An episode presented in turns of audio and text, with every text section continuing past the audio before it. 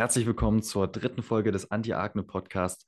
Heute wollen Lukas und ich euch etwas über unsere sagenumwogene 3E-Methode erzählen. Grundsätzlich umfasst diese Methode Ernährung, Entgiftung und Entschleunigung. Und dazu wollen wir euch jetzt einfach ein bisschen mehr erzählen. Lukas, möchtest du vielleicht einfach mal starten und mal so ein paar grobe Fakten zu dem ersten E, Ernährung, geben? Genau. Also die Ernährung ist sicherlich der wichtigste Teil in dieser 3E-Methode, weil es einfach die Grundlage ist zu allem anderen. Das bedeutet, Akne kann man, wie schon erwähnt, auf die 3E-Methode zurückführen. Und dabei würden wir sogar so weit gehen, dass wir sagen, dass die Ernährung mindestens 50 Prozent vom Gesamtergebnis ausmacht. Deswegen haben wir uns überlegt, wir teilen einfach mal die Ernährung in drei Dinge auf.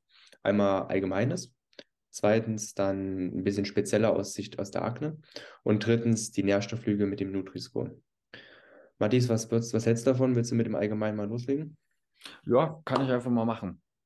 Ja, allgemein gesagt, was, was bringt Ernährung eigentlich?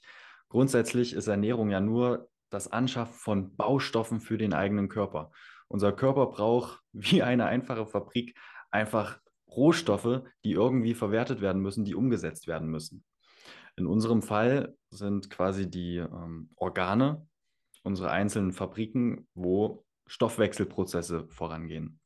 Und wenn da jetzt irgendwo irgendwelche Rohstoffe fehlen, zum Beispiel Vitamin D oder Magnesium, dann wird es schlecht, dann funktioniert irgendetwas nicht und dann kommt da wieder weniger als Endprodukt quasi raus und dann kann eine andere Fabrik in unserem Körper nicht richtig arbeiten. Und irgendwann kommt es dann auf kurz oder lang auch zur Haut dass die als Organ nicht richtig arbeiten kann und dann bekommen wir Akne oder ähnliche Hautkrankheiten.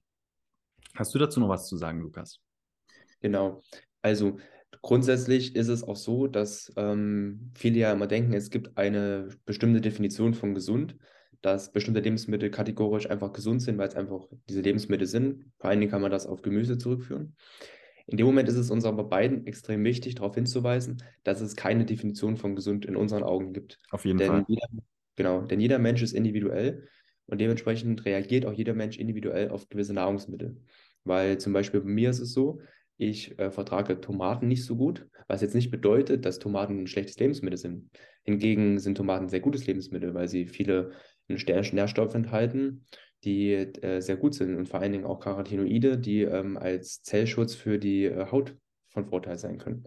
Hingegen ist es aber bei mir so, dass ich sie nicht gut vertrage und dementsprechend mit Hautproblemen darauf reagiere. Mhm. Wie sieht jetzt also die allgemeine Situation bei Akne aus, wenn es zum Thema Ernährung kommt? Ich meine, wir beide kennen es ja aus unserer Vergangenheit. Wenn man Akne hat, ähm, hat man zwei Probleme. Erstens, man hat überhaupt gar keine Motivation, sich in die Küche zu stellen. Und zweitens, man hat auch äh, kaum Zeit. Das ist ein allgemeines Problem. Deswegen greift man ja ganz gerne mal Fertiggerichte zurück. Das Problem bei diesen Fertigprodukten ist jetzt allerdings, dass sie mit Absicht darauf ausgelegt sind, wenig Nährstoffe zu enthalten, dafür viele Füllstoffe. Und was ist der Unterschied? Nährstoffe versorgen uns mit, mit äh, wichtigen Inhaltsstoffen, auf dessen Grundlage der Körper sich aufbaut und regeneriert. Mhm. Füllstoff ist einfach nur dafür da, dass man schnell satt wird, beziehungsweise wenn man satt war, wieder schnell Hunger bekommt. Das heißt, es ist ein gewisses Verhältnis zwischen Kohlenhydraten und, und Fett, was dafür sorgt, dass man schnell wieder Hunger auf dieses Produkt bekommt. Was man dazu auch noch sagen kann bei Thema Fertigprodukten. Ähm, man kauft sie ja, weil man denkt sich, oh, das schmeckt richtig gut, das ist richtig geil. Das ist auch genau das gleiche bei zum Beispiel McDonalds-Produkten. Man denkt sich, oh, das schmeckt so geil, ich habe jetzt mal wieder so richtig Heißhunger da drauf.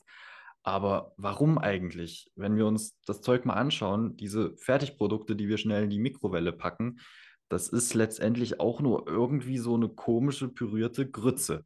Und bei McDonald's, da hören wir schon, und können teilweise auch die kleinen Würmchen erahnen in den Chicken Nuggets, über die so oft spekuliert wird. Und ja, warum feiern wir das denn jetzt? Warum essen wir das überhaupt? Warum schmeckt uns das? Ähm, wie Lukas eben schon gesagt hat, ähm, irgendwo machen die Teile halt einfach süchtig. Und eine andere Sache davon sind auch noch die sogenannten Geschmacksverstärker. Wenn wir das Zeug essen, wird unser eigenes Körpergefühl verfälscht wir denken, wir bekommen da super gesunde Sachen, das tut unserem Körper gut, aber letztendlich ist eigentlich genau das Gegenteil der Fall und wir belügen unseren Körper irgendwo. Genau.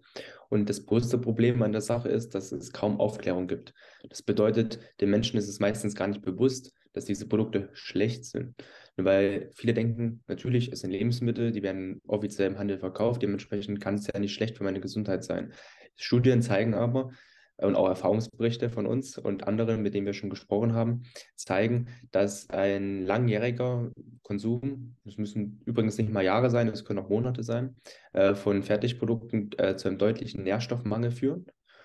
Gleichzeitig damit verbunden auch zu äh, gesundheitlichen Problemen, unter anderem Hautprobleme. Das ja, dem kann man auf jeden Fall zustimmen. Das ist wirklich eigentlich eine riesengroße Schande. Aber naja, dafür sind wir ja jetzt da. Ähm, Thema Nutri-Score ist auch noch richtig interessant. Man guckt sich das ja mal an. Äh, man sieht, Nüsse sind super schlecht und eine Tiefkühlpizza wird jetzt in den Himmel gelobt. Lukas, erzähl doch dazu mal ein bisschen was, wie dieses große Missverständnis da eigentlich zustande kommen kann. Genau, also die, der Nutri-Score ist in unseren Augen eigentlich die größte oder eine der größten Lügen der äh, Industrie. Es liegt einfach daran, dass der Nutri-Score grundsätzlich darauf basiert, äh, in welchem Verhältnis äh, die drei Makronährstoffe Kohlenhydrate, Fette und Eiweiße in einem Produkt vorhanden sind. Pizza Kurzer Einschub dazu. Es wird ja oft gesagt, Fette sind jetzt besonders ungesund. Das ist nicht der Fall. Diese drei Makronährstoffe sind grundsätzlich erstmal neutral. Es gibt gute und schlechte Formen davon, aber eigentlich hat das nicht wirklich viel mit der Gesundheit zu tun. Lukas, erzähl weiter. Genau.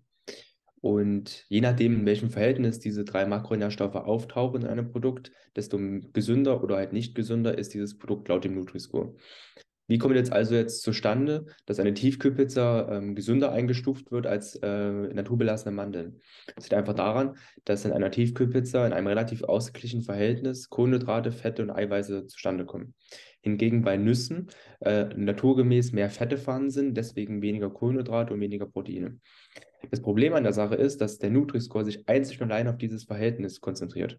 Das heißt, diese Inhaltsstoffe an sich, die ja grundsätzlich verschieden sind, weil es gibt ja Unterschiede zwischen guten Fetten, schlechten Fetten, guten Kohlenhydraten, schlechten Kohlenhydraten, gar nicht beachtet wird.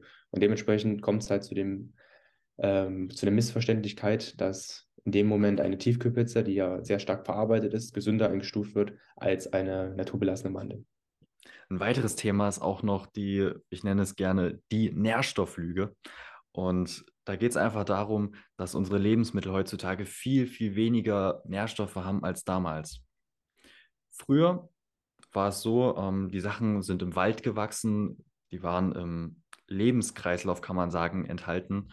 Pflanzen sind gewachsen und dort auch wieder verwelkt, genauso wie die Tiere. Und heutzutage haben wir unsere moderne Agrarwirtschaft.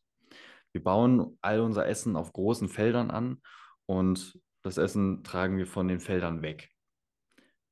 Die Nährstoffe dabei ziehen wir einfach nur aus den Feldern heraus und die kommen nie wieder zurück dorthin. Ja, wir düngen, allerdings, wenn man sich jetzt mal diesen Dünger ein bisschen genauer anschaut, das ist doch irgendwie ein bisschen eklig. Wir düngen einfach nur mit dem Kot von Tieren aus der Massentierhaltung. Und was hatten die zu essen? Nichts wirklich Gesundes. Die haben vielleicht ihren ihr Kraftfutter und ein bisschen Antibiotika, wenn man es jetzt ganz grob vereinfachen möchte. Da sind nicht so viele Nährstoffe drin. Und da ist dann auch das Problem. Der Kot von den Tieren ist dann auch kein guter Dünger mehr. Ich weiß, dass die moderne Landwirtschaft da zunehmend darum besorgt ist, dass dieses, diese Defizite aufzubessern. Allerdings kann das natürlich nicht von jetzt auf morgen passieren. So, unser nächster Punkt, das zweite E, ist die Entgiftung. Und dazu wollen wir euch jetzt auch noch einfach ein paar grobe Fakten erzählen. Lukas, fang du doch einfach an. Die Haut an sich entgiftet erstmal alles, was ihr nicht gut tut. Grundlegend dafür ist natürlich der Körper, denn der nimmt die Nährstoffe auf und alles, was der Körper nicht verträgt, wird entgiftet. Was ist eigentlich Entgiftung? Entgiftung ist, dass man Stoffe, die im Körper negative Voraussetzungen oder negativ triggern, aus dem Körper hinausbringt. Und das kann über verschiedene Stufen passieren.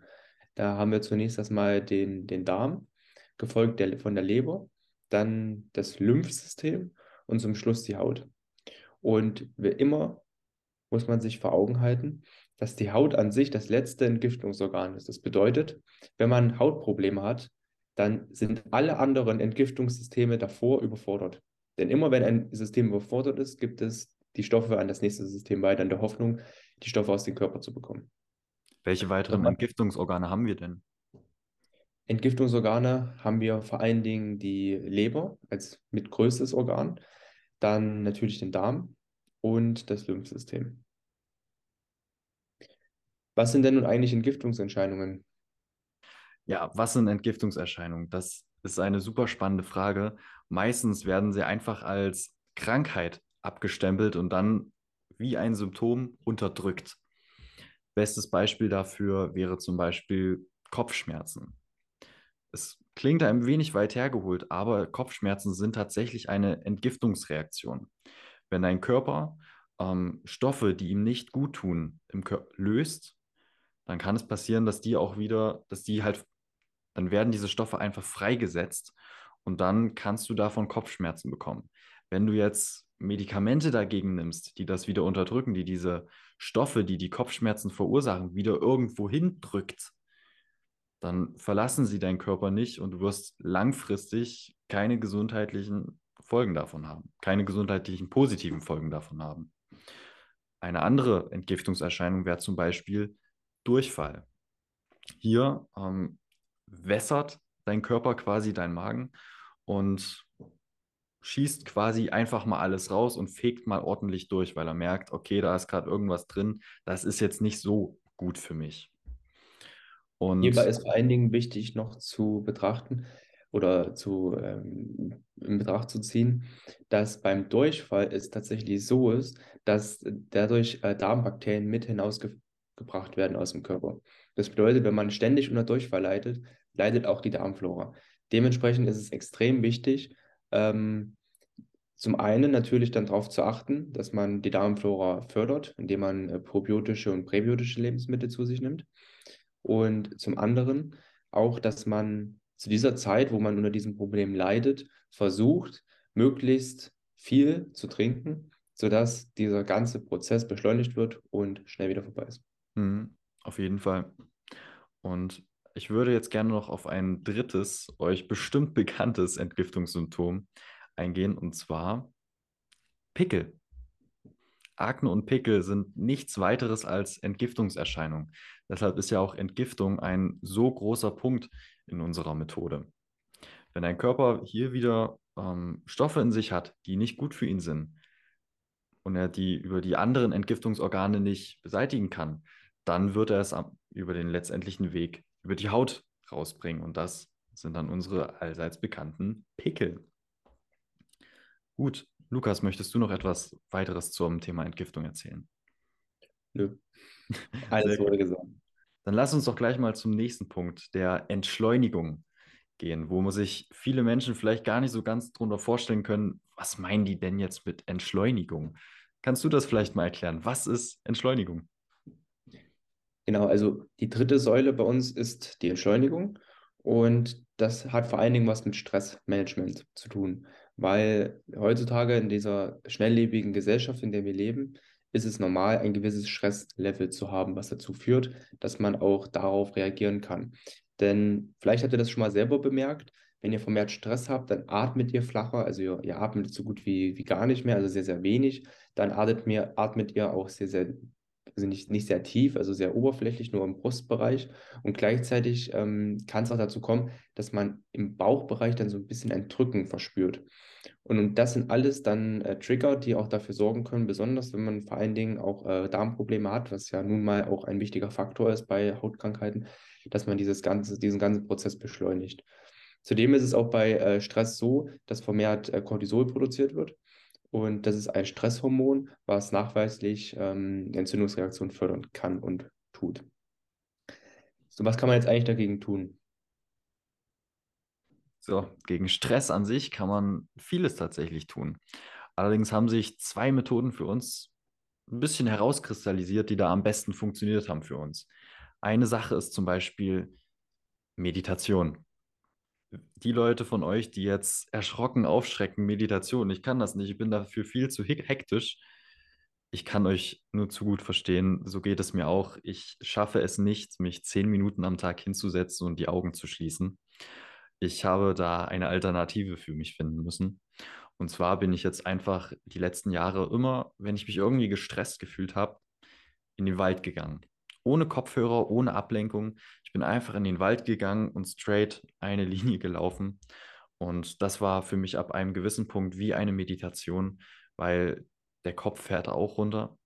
Und durch die natürliche Umgebung des Waldes wird unser Energielevel auch nochmal entspannter. Wir werden geordneter, wir werden ruhiger. Ich kann es euch nur ans Herz legen. Geht einfach mal richtig bewusst in den Wald und genießt mal, was ihr hier habt. Der zweite Punkt ist Achtsamkeit. Einfach mal wirklich bewusst wahrnehmen, was ist um dich herum, auch wenn du gerade nicht im Wald bist, wie wir es dir hier empfehlen. Wenn du zum Beispiel in der Uni sitzt, an der Arbeit bist, lehn dich einfach mal zurück und nimm ganz bewusst wahr, was ist gerade. Wie fühlt sich das hier alles an? Geh auf alle deine einzelnen Sinne ein. Was hörst du? Was siehst du? Was riechst du? Was fühlst du?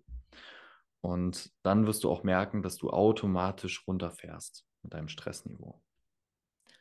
Andere Punkte beim Thema Entschleunigung sind zum Beispiel auch noch Selbstliebe oder Vergebung für andere Menschen, die uns in der Vergangenheit wehgetan haben, aber auch der Umgang mit starken Emotionen. Lukas, möchtest du dazu vielleicht noch so ein paar Sachen erzählen? Was kann man zum Beispiel machen, wenn man ein Problem mit Selbstliebe hat? Das Thema ist tatsächlich sehr heikel und das ist auch individuell für jeden zu lösen. Also das, da gibt es jetzt keine spezielle Antwort drauf. Das Einzige, was man äh, machen kann, was sich bewährt hat, auch bei uns, ist einfach Zeit mit sich selber zu verbringen. Weil wie oft sitzt man denn wirklich mal alleine und denkt nur über sich nach? Wie oft hat man einfach mal nichts getan und einfach nur über die Vergangenheit, über das Jetzt und über die Zukunft nachgedacht? Bezogen auf einen selber natürlich tatsächlich ist es so, dass viele Menschen natürlich auch gerade in dieser Zeit, in der wir leben, auch in diesen ganzen Problemen, die wir momentan haben, äh, auch ziemlich gestresst sind, was völlig in Ordnung ist, weil Stress ist auch ein, ein Punkt, der ähm, dafür sorgt, dass man um eine gewisse Zeit äh, Leistung bringt und dementsprechend dann über einen gewissen Zeitraum auch leistungsfähiger ist. Das Problem bei Stress ist aber, wenn man ähm, Dauerstress hat, wenn man quasi nicht diese Erholungsperioden hat, die notwendig sind, um das Level zu halten, das Performance-Level, dass man dann in diesen negativen Stress reinkommt. Und das ist dieser ähm, äh, Negativstress, der dann dafür sorgt, dass man Probleme kriegt, ähm, besonders auch mit ähm, Hautproblemen. Ein Tipp, der mir noch geholfen hat, den ich noch zuletzt mit anbringen möchte, ist, und was glaube ich auch für jeden umsetzbar ist, ist einfach Musik zu hören. Zum Beispiel, ich habe mir die wichtigste Investition in diesem Zusammenhang waren tatsächlich ähm, Noise Canceling Kopfhörer und die äh, setze ich mir jeden Tag auf und höre mir einfach ähm, Musik an. Und dadurch kann ich einfach auch sehr gut entspannen, weil äh, Musik für mich äh, sehr, sehr wichtig ist, weil ich die, die Klänge versuche achtsam wahrzunehmen. Und äh, teilweise auch, wenn ich mir gewisse Songs raussuche, auch vom Text her mir Motivation und Kraft geben und mich auch automatisch runterfallen lassen. Das müsst ihr individuell ausprobieren. Und wenn es für euch was bringt, dann macht es gerne weiter so. Lukas, wenn du das so sagst, dann berührt das richtig mein Herz als Musiker, weil es ist wirklich unfassbar, welche Macht Musik über unsere Gefühle und Emotionen haben kann. Ähm, an Tagen, wenn man sich einfach mal wirklich schlecht fühlt und dann etwas motivierende Musik drauf macht, dann fühlt man sich gleich irgendwo besser. Leider funktioniert das auch in die andere Richtung und da möchte ich euch unbedingt noch einen Ratschlag ans Herz geben wenn ihr, so wie ich, viel Musik hört, die auch negative Songtexte haben und ihr gar nicht so bewusst darüber nachdenkt und trotzdem zu dieser Musik abdancen könnt, dann muss ich euch warnen, diese negativen Songtexte, die gehen auch direkt ins Unterbewusstsein. Da muss man verdammt aufpassen. Es ist traurig, aber wahr. Gut, Lukas, ich wäre jetzt soweit fertig. Ich habe genug gesagt. Du? Es geht mir genauso. Wie schon anfangs erwähnt, ist die 3E-Methode die Methode, mit der wir unsere Hautprobleme in den Griff bekommen haben. Deswegen ist es uns sehr wichtig, darüber zu sprechen. Und Wir werden in der Zukunft darüber auch in weiteren Folgen noch individueller und tiefgreifender auf die individuellen Punkte in der 3E-Methode eingehen, sodass ihr individuell zu euren Problemen, die ihr habt, äh, Lösungen bei uns auf dem Channel finden werdet. Sehr schön. Danke, dass ihr bis hierhin zugehört habt.